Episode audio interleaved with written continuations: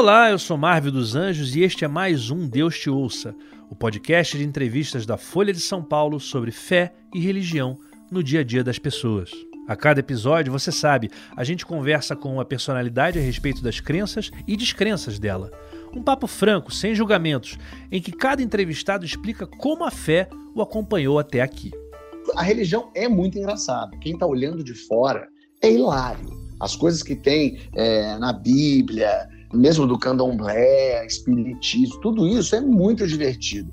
Para muita gente, o convidado desse episódio pode soar como uma exceção, já que o Fábio Porchat se declara ateu, mas você pode ter certeza de que ele tem muito a dizer sobre os temas que a gente normalmente trata aqui. Porchat é fundador do grupo Porta dos Fundos, é ator, roteirista e apresentador do programa de TV Que História é essa Porchat do Grupo Globo. Ele também é um defensor do direito de fazer piada com tudo, inclusive crenças e manteve essa posição mesmo depois de o grupo de comédia ter sofrido um atentado em sua sede em dezembro de 2019. Nesse papo, Porchat conta como se tornou ateu e por que ainda lê a Bíblia. O humorista também fala da sua admiração pelo humor que faz piada até da fé alheia, por exemplo, o filme A Vida de Brian, dos ingleses do Monty Python, e o musical The Book of Mormon, uma comédia extremamente ácida sobre os Mormons atuais, assinada pelos mesmos criadores do desenho South Park. Porchat conta ainda como foi a viagem que fez neste ano a Jerusalém, acompanhado de sua avó, ela sim, uma católica fervorosa.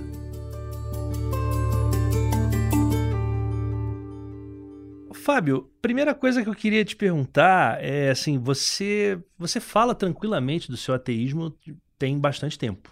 Né? Você se apresenta como ateu, você parece muito íntimo do seu ateísmo já há muito tempo. Eu queria saber de você, quando foi que você entrou no ateísmo? Quando foi que você percebeu que a, versão, a visão de mundo que te interessava era essa? Meus pais não são religiosos, eu tenho família, assim, vó, umas tias que são católicas e tal, mas nunca foi uma coisa muito presente na minha vida, assim, a ponto de ser uma pressão. Eu sempre fui muito questionador, eu sempre fui muito perguntador, mas como isso? Mas por que isso? Mas, e, mas como é que acontece uma coisa dessa? Como é que pode ser isso? Meu pai se diz agnóstico, então eu sempre conversei muito com ele e tal.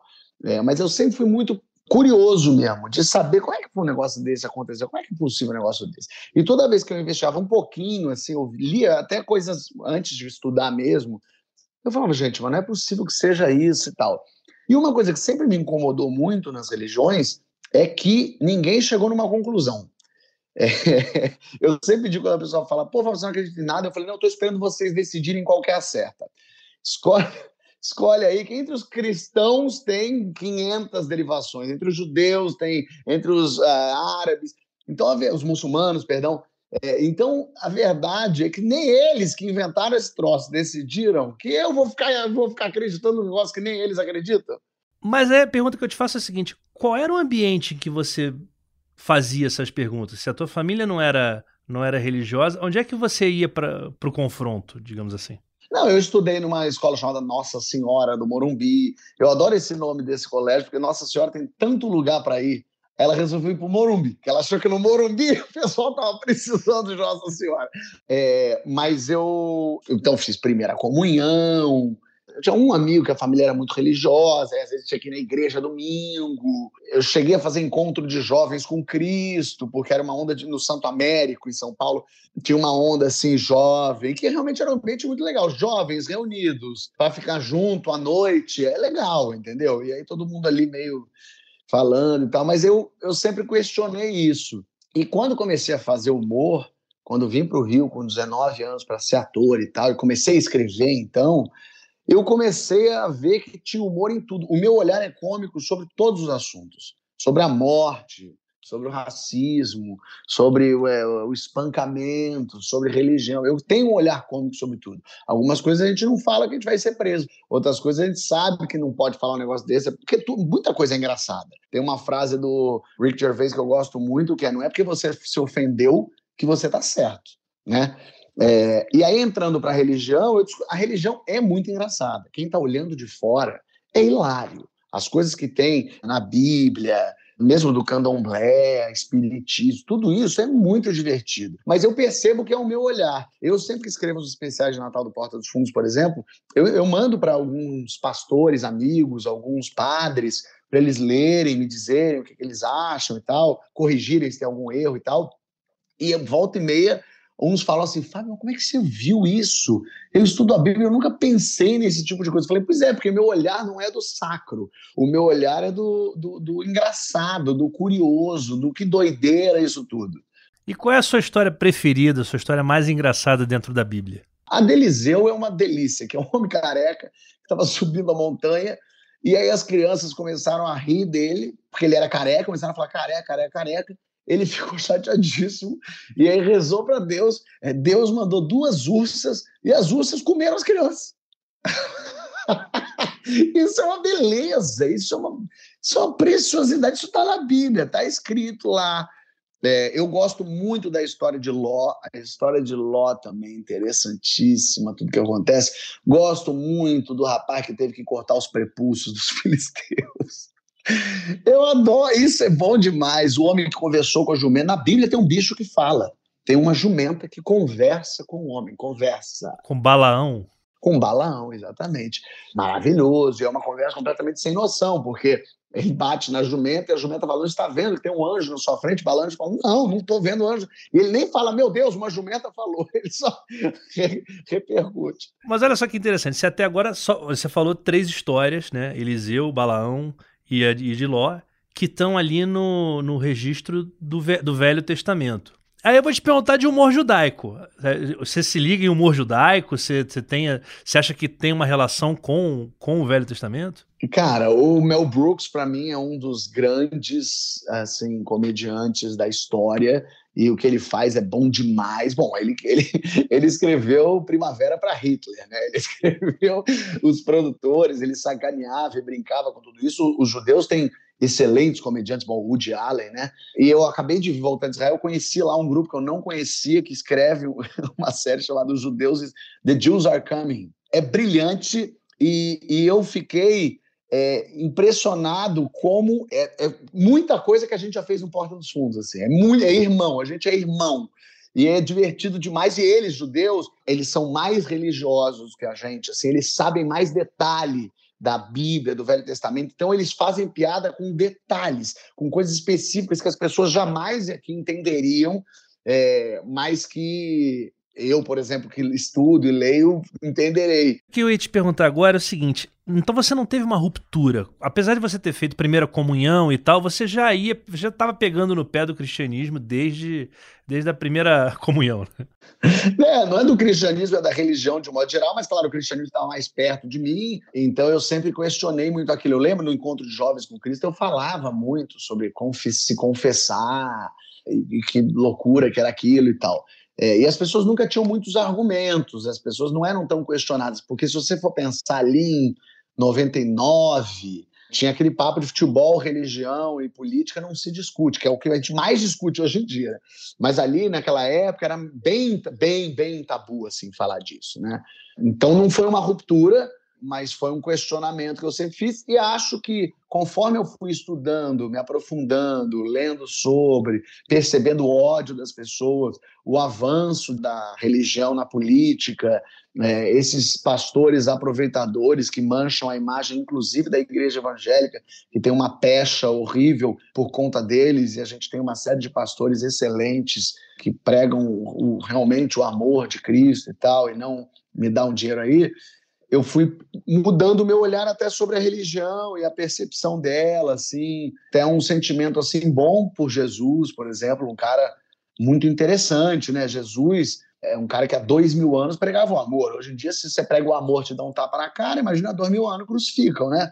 E isso é uma coisa que eu ia te perguntar, porque você não parece ser o ateu que andava muito na moda, vamos dizer, ali por volta de 2010, que era o ateu que lia Richard Dawkins, o ateu que lia Christopher Hitchens. Você, até por ser o cara que escreve os roteiros do, dos especiais de Natal, a gente percebe que tem ali, aqui e ali, uma ternura e um olhar é, bacana a respeito de tudo que se prega de amor ali no evangelho e tal. Então eu queria saber como é que você escolhe os teus alvos dentro desse mundo que é a religião. Eu, eu, eu vou naquilo da onde eu consigo tirar graça, eu vou da, das situações que me geram curiosidade. Eu recebo muito assim, muita gente vem falar comigo, tem muita senhora que, que me assiste, gosta, e ela sempre fala, Deus te abençoe. E eu falo, abençoe a todos nós. Para mim, isso é uma gentileza que ela está me dizendo, e eu estou querendo retribuir essa gentileza. É uma coisa maravilhosa, porque é a coisa que ela acha a mais boa do mundo, que é Deus, é, e ela está desejando a coisa boa para mim. Pô, isso é brilhante. Se ela acreditasse em unicórnio e falasse bom unicórnio para você, eu ia falar, mas bom unicórnio para todos nós. Então eu tenho uma ternura e tenho um carinho, sim, pelo que as pessoas, pelo que o povo, a população entende como o que representa Cristo, o amor de Deus, né? Isso eu acho lindo, eu acho muito bonito, assim, fico tocado, fico emocionado. Eu visitei esses lugares lá e eu fiquei muito impressionado em Israel. Você ir no lugar onde Cristo nasceu, é muito forte. Né? Você andar por essas ruas que Cristo andou, carregando uma cruz. Isso é, é, é importante, assim. É, a diferença é que, para mim, não é sagrado. Então, e eu acho que nada deve ser sagrado para comédia. Eu acho que a comédia, inclusive a função da comédia, é não deixar nada ficar para trás. A gente não pode deixar nada ser intocável. Porque é isso, virou intocável, virou sagrado, virou sagrado, virou lei, virou lei, virou começou a reger a minha vida. Porque é, o problema, para mim, da religião é quando ela começa a interferir na vida de outra pessoa que não é a tua. Você quer acreditar no poste, você acredita. Você quer acreditar em Jesus, no, em Allah, em quem você quiser, maravilha. Te faz bem? Pô, genial, maravilha, que bom. Eu quero pessoas vivendo felizes, bem, com um sorriso no rosto. Eu vou tendo ideia, assim, eu vou tendo o olhar, é, talvez, humano dentro daquilo. Então, vamos pegar a Bíblia, por exemplo.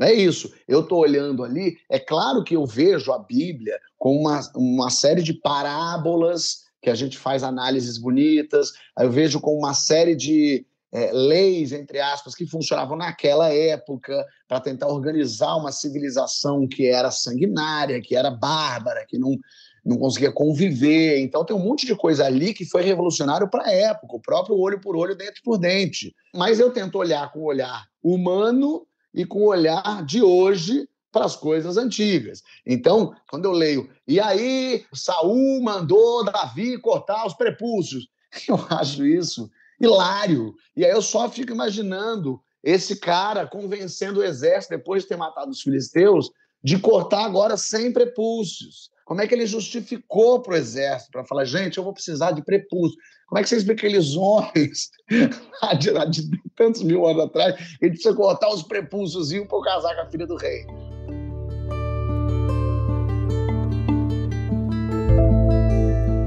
Agora me conta como é que foi essa tua viagem em Jerusalém. O que, que teve de engraçado? Eu sempre quis ir para. Quer dizer, sempre não. De uns tempos para cá, eu resolvi é, me interessar e estudar um pouco mais sobre Israel, e muito por conta desses especiais, por conta da religião estar tá mais presente na minha vida. Obviamente que era uma viagem que minha avó queria fazer de 80 anos, e eu então a levei, e foi bonito porque daí minha tia, filha dela, resolveu ir também, então fizemos uma viagem em família com minha mulher, mas eu queria conhecer todos os pontos. Então, assim, eu acho o Muro das Lamentações uma coisa assim muito forte, muito bonita, muito interessante. E foi engraçado, eu digo que eu sou o ateu mais, é, mais religioso de todos, porque eu, por exemplo, as pessoas me encomendaram coisas daqui. Amigos meus falaram: coloca meu nome no Muro das Lamentações. Eu, lógico, eu fiz, peguei papelzinho, quando escrevi, coloquei no muro, concentradinho, bonitinho. Sempre que eu viajo sem minha avó, é, eu visito igrejas, né? Porque a gente vai visitar, sei lá, na Europa, né? Eu acendo uma vela para minha avó, penso nela, mas não porque eu acho que Deus está vendo a vela, mas porque sou eu me conectando com a minha avó, sou eu me recordando dela, dessa relação que eu tenho bonitinha com ela, tiro uma foto, manda para ela, para ela saber que eu estou pensando nela. É, então eu, eu, peguei água do Rio Jordão, que as pessoas queriam, trouxe, tinha 10 garrafinhas do Rio Jordão. Porque é isso, é, a religiosidade de cada um, o que, que a religião dá para cada um, tá, é com a pessoa, a pessoa que decide. Mas eu não posso ser impedido de falar disso do jeito que eu quero, porque a pessoa acha que não se pode falar de Jesus, não se pode falar de Allah não se pode falar de sei lá quem mais. Então eu brinco com todo mundo. É claro que o Brasil é um país católico, bom, um país cristão, agora com muitos evangélicos, mas católicos, evangélicos, é, e a gente sabe as histórias do Novo Testamento. Então, eu faço brincadeiras e piadas com o Novo Testamento porque é de identificação. As pessoas conhecem a Santa Ceia, as pessoas conhecem a crucificação, conhecem José e Maria. Se eu começo a fazer umas piadas de Velho Testamento, as pessoas já não reconhecem. A história de Ló, ninguém sabe, ninguém. A maioria absoluta, né, absoluta das pessoas não sabem. É, se eu for fazer uma piada sobre o islamismo, as pessoas não conhecem o Corão, não sabem o que as lendas que tem ali. Então não adianta eu fazer piada sobre coisas que as pessoas não fazem a menor ideia do que eu estou falando. E, bom, vocês tiveram depois ali no, no Porta dos Fundos aquele, aquele incidente, né, do, do atentado, né? A sede da produtora responsável pelo canal de vídeos Porta dos Fundos foi alvo de um ataque na zona sul do Rio. Duas bombas de fabricação caseira foram jogadas no prédio no bairro de Botafogo por volta das 4 horas da madrugada e chegaram a explodir. A produtora Porta dos Fundos tem sido criticada pela maneira como retratou Jesus no especial de Natal, programa de humor exibido na Netflix. O filme insinua que Jesus teve uma experiência homossexual após passar 40 dias no deserto. E mesmo assim vocês não baixaram a guarda, né? Teve no ano passado o Teocracia em Vertigem. E eu queria, eu queria saber de você o que, que esse episódio deixou para vocês, assim, porque para muita gente poderia ser um, uma questão intimidatória, poderia ser talvez um momento de, de levantar um, uma reação de rancor. E vocês continuam respondendo com humor, respondendo com humor pautado do jeito que vocês entendem que é, que o humor deve ser. Como é que você vê esse episódio depois desse tempo que, que já passou aí, que, que já deu para digerir? A gente é adepto do faça humor, não faça guerra, né?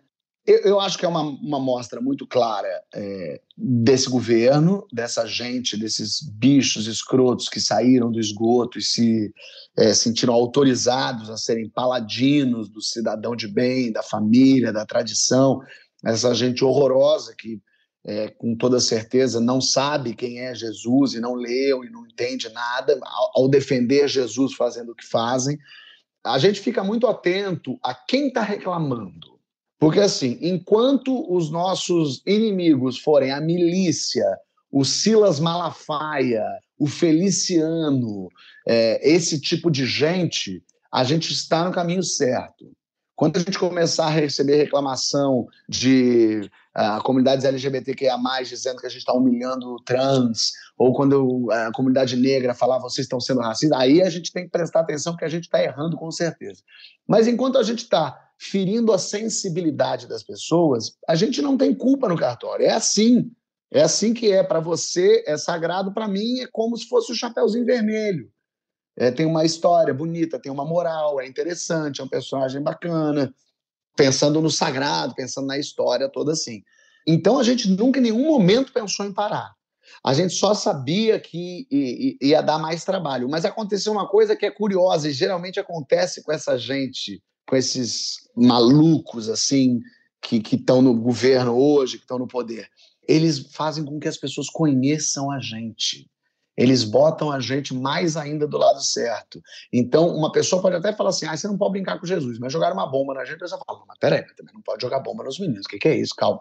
Então, a gente fica mais próximo ainda das pessoas, divulgou demais os especiais todos. O especial de Natal do Paulo Sul virou o Super Bowl. Virou o nosso Super Bowl. Agora todo mundo quer saber o que, que vai ser. Agora as pessoas falam, comentam, saem em todo lugar. A gente faz matérias internacionais. Saiu em todo lugar. Eu dei entrevista para El País, para a CNN, é, a coisa começou a tomar outra proporção. Então, isso que aconteceu muito é, foi divulgaram o nosso trabalho. A verdade é essa. É claro que a gente quer que as pessoas sejam presas, prenderam só um dos criminosos, ainda tem outros quatro soltos, e a gente quer que, que eles sejam presos, mas, bom, o Brasil resolve 10% dos crimes, então a gente está na estatística, né? Mas a gente sentiu que a gente agora é que a gente tem que falar disso mesmo, mas chegou mesmo esse, esse momento da, da solidariedade do, do evangélico que chegou e disse: não, isso que aconteceu é um absurdo? Muito. Porque, na verdade, sabe o que acontece? As pessoas na internet, ou elas não andam na rua, ou. É, e, e, muitas dessas pessoas na internet são robôs dessa, dessa milícia digital que a gente bem conhece, está sendo inclusive investigada, é, então elas não andam na rua mesmo, são robôs. E muita gente odiosa, com discurso de ódio mesmo, é meio levado pela turba, pelo grito e tal. Mas eu na rua, por exemplo, nunca até hoje ninguém fez nada, não estou dizendo nem físico, de xingar, de brigar, de... nada, nada, nada. Eu, quando deu esse problema, eu estava, por acaso, eu tive um timing perfeito, porque eu viajei no dia 21 de férias para o México, a, a, corrida aconteceu dia 24, e eu só voltei, porque eu já tinha férias, eu ia fazer aula em Los Angeles, eu só voltei em março. Então, quando eu voltei, a coisa tinha já dado uma acalmada.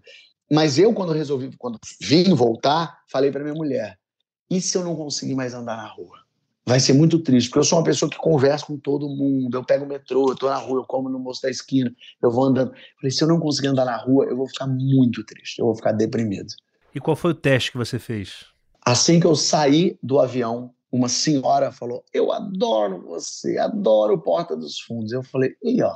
Aí, andando na rua, foto, foto, foto, as, carinho, as pessoas, ah, eu adoro, agora eu gosto, ah, tira foto.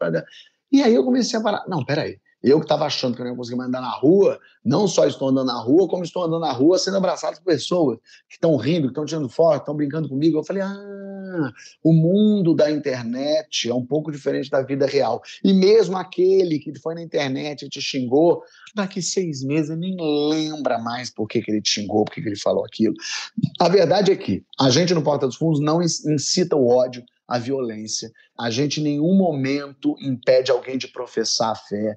A gente não entra no, a gente não chuta santa, a gente não destrói centro de religião de matriz africana, a gente não chega entra numa missa e, e, fica gritando, a gente não entra no mundo deles. A gente não desrespeita a individualidade das pessoas. A gente ri de um assunto, como a gente ri de vários assuntos. E é interessante que muita gente fala: quero ver fazer piada com, com religião, com islamismo. A gente faz, tem lá um monte de videozinho nosso. Quero ver fazer, se fizesse com religião africana, vocês iam ver. Fizemos já também, vai lá, tá tudo bonitinho. Então, é, é isso. A gente, eu, eu, percebo que, é claro que tem umas pessoas é, exaltadas na internet e falam coisas, mas é a internet. A verdade é que a, o povo na rua não é esse o problema da vida deles. No Brasil, o problema deles não é o Porta dos Fundos. E é isso que eu acho muito louco, assim. Mas já teve alguém, já teve gente que preferiu se afastar de vocês profissionalmente? Atores, técnicos, é, empresas? Empresas, sim. Pessoas, não. Obviamente, não falaram conosco. Mas pessoas, não. Emissoras nenhuma, streamings nenhum. Tem empresas que prefere, ah, não, não, não, mas muito menos por religião e mais por é, Bolsonaro do que qualquer outra coisa.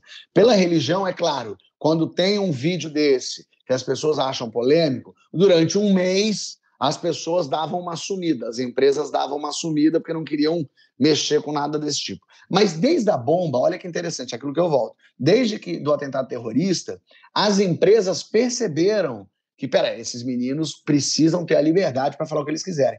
Então, desde 2020, o mês nosso de dezembro, janeiro, era um mês que a gente não vendia nada.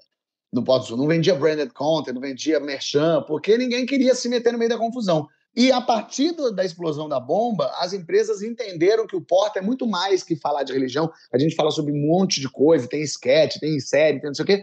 Então passou a não assustar mais. Porque a bomba falou para eles: ir, não, quem está errado são os malucos. Quem está errado é quem jogou bomba, não os meninos que fizeram uma piada. E aí a coisa mudou. Hoje em dia, eh, a gente tem o, o final do ano, que pode ser polêmico, mas já não pega mais a gente comercialmente.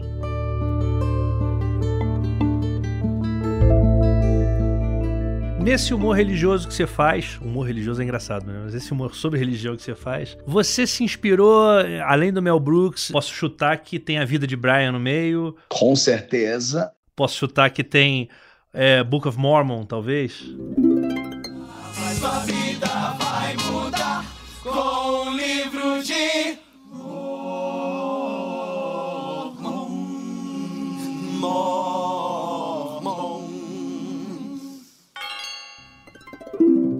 Book of Mormon é a melhor coisa que a humanidade já produziu em relação à comédia. Eu já assisti cinco vezes Book of Mormon. É, é, brilhante, é perfeito, é lindo, é engraçado, não é lacrativo, é escroto e ainda tem uma mensagem bonita no final. Eu acho The Book of Mormon. Sempre que alguém fala para mim assim, ai, o Porta dos Fundos pegou pesado, eu falo, você já assistiu South Park?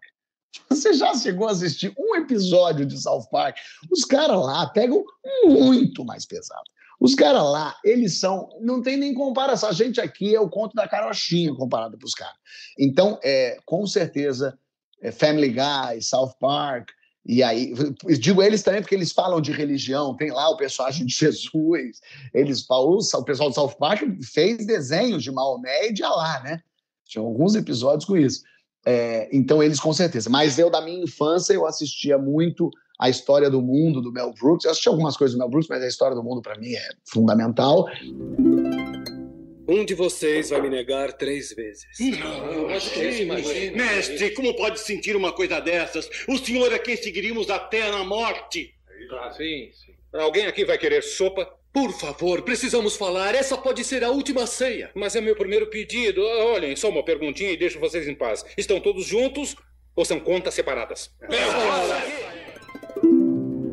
A vida de Brian é um marco incrível também na vida. É, então, isso são as influências assim religiosas. Mas teve alguma piada que você fez é, em cima de religião que você preferiria não ter feito? Você diz porque eu achei que eu fui longe demais, alguma coisa? Talvez nessa linha. E tem algumas que eu vou longe demais, sei que é longe demais, mas, mais uma vez, não incito ódio, nada, é só debochado, tudo bem. Mas por exemplo, a gente já fez um sketch no Porta dos Fundos que era muito bom. Eu gravei com o Luiz Lobianco, que era um cara num, numa casa que vendia produtos de umbanda, de candomblé, e eu era um, um pai que falava: Ih, é festa de aniversário do meu filho, esqueci de comprar as coisas. O que, que você tem aí para me vender? O cara, senhora, aqui é centro de umbanda. E aí eu ficava pegando as coisas, a cumbuca que tinha lá, eu falava: Não, isso aqui dá, faz uma barca de japonês bonita aqui. Aí eu ia pegando as imagens, ia falando: Me traz aquilo ali que para, deixa eu ver esse Fred Flintstone que você tem aqui. O cara, pelo amor de Deus, não é um Fred Flintstone, isso e tal. E aí a gente gravou, ficou muito engraçado, mas quando eu assisti, eu falei, cara, de alguma forma, isso é zombar da imagem e isso é crime. Mesmo que não tivesse nada de é, pesado, não tivesse nada, mas se alguém quisesse encher o saco e resolver se ofender e entrar na justiça, ganharia, porque a gente estava mostrando uma imagem e zombando da imagem na nossa mão. E aí eu mesmo, nem perguntei para os meninos, eu mesmo optei por, falei, não, não vamos correr esse risco. Eles até alguns falaram: não, vamos, não tem nada demais. Eu falei: eu sei que não tem, tá engraçado, mas talvez aos olhos da justiça possa de alguma forma isso ser é, crime, então a gente não colocou no ar. Agora, saindo um pouco do humor e voltando para o ateísmo, aí o que eu vou te perguntar é o seguinte: você não acha que, de certa forma, o ateísmo seria desistir de algumas perguntas? Eu acho que é muito pelo contrário, é incluir todas as perguntas que não podem, não devem e não são feitas. Porque você é ateísta, mas você. Você é ateísta, você é ateu, mas você quer saber como tudo começou. Você quer saber do. Da, e antes do Big Bang era o quê? O que é o nada? Quem criou isso tudo? Que forças são essas? É, que será que nos rege? Será que tem energia? A gente continua fazendo essas perguntas. Eu não desisto. É que para mim tem uma coisa que é o seguinte: se eu falo para você assim, eu vi um unicórnio. Você vai falar, não existe unicórnio, Fábio. Eu falo, mas eu vi. Você vai falar o que para mim? Me prova. Na religião é ao contrário. Eu falo, eu acredito em Deus. Você fala, mas não tem Deus, Fábio. Aí eu falo, então me prova que não tem Deus. Não, é ao contrário. Vocês que inventaram um troço, que criaram uma ideia de um negócio que ninguém vê, que ninguém sabe, que não tem explicação nenhuma, e você quer que eu prove que você está errado. Muito pelo contrário, você que tem que me provar que o unicórnio existe. Para daí eu acreditar. É, só que houve uma inversão. Bom, a gente sabe tudo que a religião representa na vida das pessoas e sempre representou. A, a vida humana é horrível, é muito triste. 99% das pessoas é, vivem é, muito mal, muito mal resolvidas, não, passam fome, muito mal resolvidas é, psicologicamente, não tem nenhum tipo de instrução, é, é uma vida muito dura. E, de alguma forma, a religião dá uma falsa sensação para as pessoas de que há justiça no mundo. Esse mundo é muito injusto. Eu acho que o maior a, medo do ser humano depois da morte é da injustiça. E Deus, de alguma forma, ele cria uma justiça divina que é: eu estou vendo tudo, fica tranquilo que eu sei que você é uma pessoa ótima e aquela pessoa que está ali do seu lado, super bem, com, com dinheiro e tal, eu sei que ele é ruim. Então não tem justiça nenhuma. É agora só esses 80 anos da sua vida. Ainda mais naquele ano, naquela época, então eu vivia 30 anos. Fica tranquilo quando você morrer, você vai para um lugar maravilhoso, vai encontrar todo mundo, vai ser gostoso. Imagina, olha que vida injusta. A gente vive um. um, um tem, tem, as injustiças que o homem cria e tem as injustiças da vida mesmo. Imagina você perder um filho, as coisas mais tristes do mundo, né? Um pai, uma mãe perderem um filho. Não devia ser permitido por Deus, inclusive. É, então, como é que você fala para uma pessoa devastada dessa, que perdeu dois filhos assassinados numa chacina na comunidade, ou na mesma, na sua mansão em Alphaville, como é que você fala para essa pessoa, não, é assim mesmo, e deu azar, que pena, morreu teu filho, é, que pena, mas o meu tá vivo. Você fala o quê? Você vai encontrar ele, vai dar tudo certo, Deus tem seus caminhos, é, você vai aprender uma lição. Eu acho que, respondendo a sua pergunta, o religioso acha que as coisas acontecem porque existe um propósito para elas acontecerem. Então a gente acontece para a gente aprender uma lição com aquilo. Eu, como ateu, acho que eu aprendo lição com as coisas que acontecem. Elas aconteceram por acaso e eu, se sou inteligente e sou uma pessoa preocupado com o meu próximo, eu tenho que tirar uma lição de tudo que está acontecendo. Por isso que eu acho, fazendo uma análise de religião, por exemplo, vou pegar a católica, vai, que é mais próxima aqui. Essa coisa de rezar. Deus não quer saber se você tem de cor o Pai Nosso. Deus quer que você, e por acaso se for essa reza, que você preste atenção no que você está falando. Ave Maria, cheia de graça. Opa, deixa eu me conectar então com Maria. Maria é essa mãe que teve um filho que foi morto na frente dela, espancado. Maria é essa mãe que, muito jovem, é, teve uma missão, aceitou um filho. Naquela época, você ser mãe solo era barra pesada, ela se casou com esse cara. Aí sim, quando a gente começa a pensar nisso, a reza, de, algum, de alguma forma, significa alguma coisa, porque a gente está dando valor àquilo que a gente está acreditando. Então, quando as pessoas, por exemplo, ah, vamos agradecer a Deus pelo nosso almoço, eu acho que isso, o que me parece que a, a religião queria que você fizesse, não é falar, ah, obrigado Deus pelo almoço. Ah, porque Deus prefere você, te deu um almoço e para a criança que está na rua não deu. Eu acho que é o contrário. Quando você está no almoço, ao invés de rezar, eu acho que a gente tem que pensar: caramba, olha que loucura, para sua família, minha mulher, meus filhos. A gente tem um teto, a gente tem comida na mesa, tem muita gente no mundo que não tem isso, que não tem uma família. Vamos dar valor para essa comida? Não vamos desperdiçar? Vamos pensar que tem gente que não tem? Como é que a gente pode fazer? Isso que para mim é agradecer. Mas aí é mais valorizar o momento do que talvez uma gratidão. Exato, não existe gratidão nenhuma. Quando uma pessoa fica doente e fala assim: Meu Deus, por que, que você fez isso comigo? A pergunta é assim: por que, que ele não faria? O que, que você tem de tão especial entre 8 bilhões de pessoas que Deus ia te poupar de alguma coisa. A gente quer ser especial. A gente quer ser. É porque a gente se acha muito legal. A gente se acha muito especial. A gente se acha muito inteligente. A gente acha que a gente merecia mais, que a gente tinha que ter é, tido mais reconhecimento. Então as pessoas agradecerem, eu agradeço a Deus. Por isso que eu acho que aí é que a religião atrapalha a evolução humana. Porque no momento que você agradece a Deus, você está meio botando na mão dele. Você está dizendo que ah, foi Deus que me conquistou porque eu mereço, porque eu sou bom, porque eu sou legal. E quando, na verdade, você não tem nada de especial. Você tinha que prestar atenção por que, que você conseguiu isso. Como que você conseguiu isso? Então, quando a gente fala assim, então a humanidade está acabando. Né? A gente, efeito estufa, e climático, os rios poluídos, o mar. Ai, meu Deus do céu, que loucura. Não, não é meu Deus. Quem corrige é a gente. Somos nós aqui que fazemos isso. Quando a gente joga na mão de Deus, parece assim: ai, Deus vai fazer isso. Tomar a Deus que eu consiga. Não adianta tomar a Deus, porque Deus não vai interferir. Ainda mais que se na sua religião que você acredita é a católica, é a cristã, já está tudo escrito. Se já está tudo escrito, não adianta pedir para Deus, não adianta agradecer, porque ele já sabe, já está programado, até o teu trisaneto já está programado. Deus, o seu Deus, já sabe o que vai acontecer. Então, mais do que é, agradecer a Deus, corre atrás, faz suas coisas. Se não trouxer para nossa mão, a gente se isenta da responsabilidade de viver em, em sociedade. E todas essas visões que você está trazendo, elas são de um ateísmo autodidata ou você bebeu alguma fonte?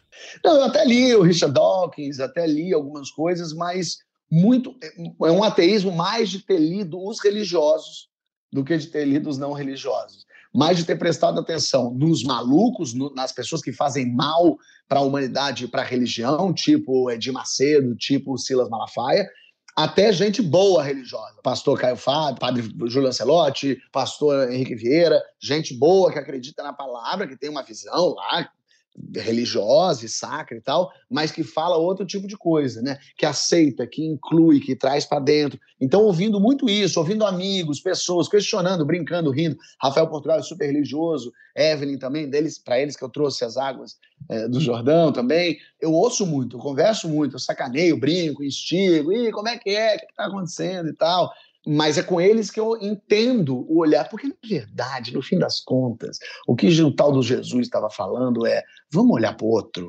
vamos olhar e se compadecer do leproso, da puta, do ladrão, das as pessoas que estão à margem da sociedade.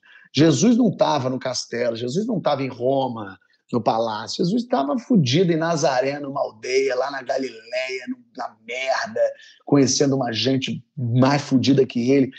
É isso, é isso que a gente tem que fazer, a gente tem que olhar para o nosso lado. E ainda mais por isso que eu acho a palavra curiosa, não religiosa, mas a palavra de Jesus, eu acho tão importante hoje em dia, porque agora, ainda mais hoje a coisa mecanizou num ponto em que tem uma pessoa morta na calçada e a gente atravessa por cima dela, como se aquilo não fosse problema nosso. Aquilo e é totalmente problema nosso. Se está interferindo na sua vida, é problema seu. E o que você pode fazer para resolver esse problema? Ah, mas eu não tenho dinheiro para doar. Não é que ninguém está falando de dinheiro. Dinheiro é ótimo, dá para doar, realmente dá para fazer. Mas e seu tempo? E você indo perguntar para a pessoa o que, que ela precisa? E você indo lá e falando o que, que você quer? O que, que te falta? É isso. E no, eu estou falando do mendigo na rua caído, morto, mas pergunta para a pessoa que trabalha na sua casa, a sua diarista, o seu porteiro. É deles que Jesus está falando. Essa pessoa que você que está no seu bem bom, nesse ar-condicionado gostoso, esse zoom bonito que eu estou fazendo com você, eu estou ótimo. E, menina, eu tô uma maravilha. Quem não tá bem é o cara que está trabalhando lá embaixo, deixando o pessoal entrar, deixando o meu iFood que eu pedi, da minha casinha, do meu iPhone, o moço que vem se fudendo de bicicleta para entregar aqui. Esse é o cara que você precisa falar: vem cá, como é que você tá? O que está acontecendo? O que, que você precisa? O que, que não rolou? Eu sinto que é isso. Aí, diante disso, diante de todo esse cristianismo que você mostrou, essa preocupação com caridade, com solidariedade e tal, a última pergunta que eu te faço é: tem alguma coisa que ocupa o lugar do sagrado na tua vida? Gente que eu gosto, gente que eu olho e dou um sorriso, dou risada, amigo, família, gente que eu gosto, gente que eu atravesso a rua para dar oi. Essas pessoas, para mim, são sagradas. Assim, eu digo isso, aos amigos, tudo aos inimigos a lei. Se um amigo meu se me liga agora, se Paulo Vieira fala, vem para cá agora, porque ferrou, tô alguma coisa, eu vou dar meu jeito. Eu vou correr atrás. Se me liga minha tia falando, Fabinho, preciso que você venha para eu vou. Então, para mim, gente é sagrada. A gente tem que cuidar melhor da nossa gente, da gente que está do nosso lado, da gente que nos faz bem. Nenhum homem é uma ilha, nenhum homem é feliz sozinho, é impossível ser feliz sozinho. A verdade é essa. A gente precisa de gente para sobreviver. A gente só chegou até aqui porque a gente juntou com gente e gente nos trouxe até aqui. E a gente precisa de gente para a gente continuar sendo a gente. Este foi o Deus Te Ouça. Eu sou Marvel dos Anjos e o Rafael Conkle fez a edição de som. A coordenação é do Daniel Emendorfer de Castro. A gente volta na próxima quarta-feira com um novo entrevistado. Neste episódio, a gente usou áudios da Unirio, da TV Globo e um trecho do filme A História do Mundo. Se você gostou da conversa aqui do podcast, aproveita, segue a gente na sua plataforma favorita. Um grande abraço e até a próxima.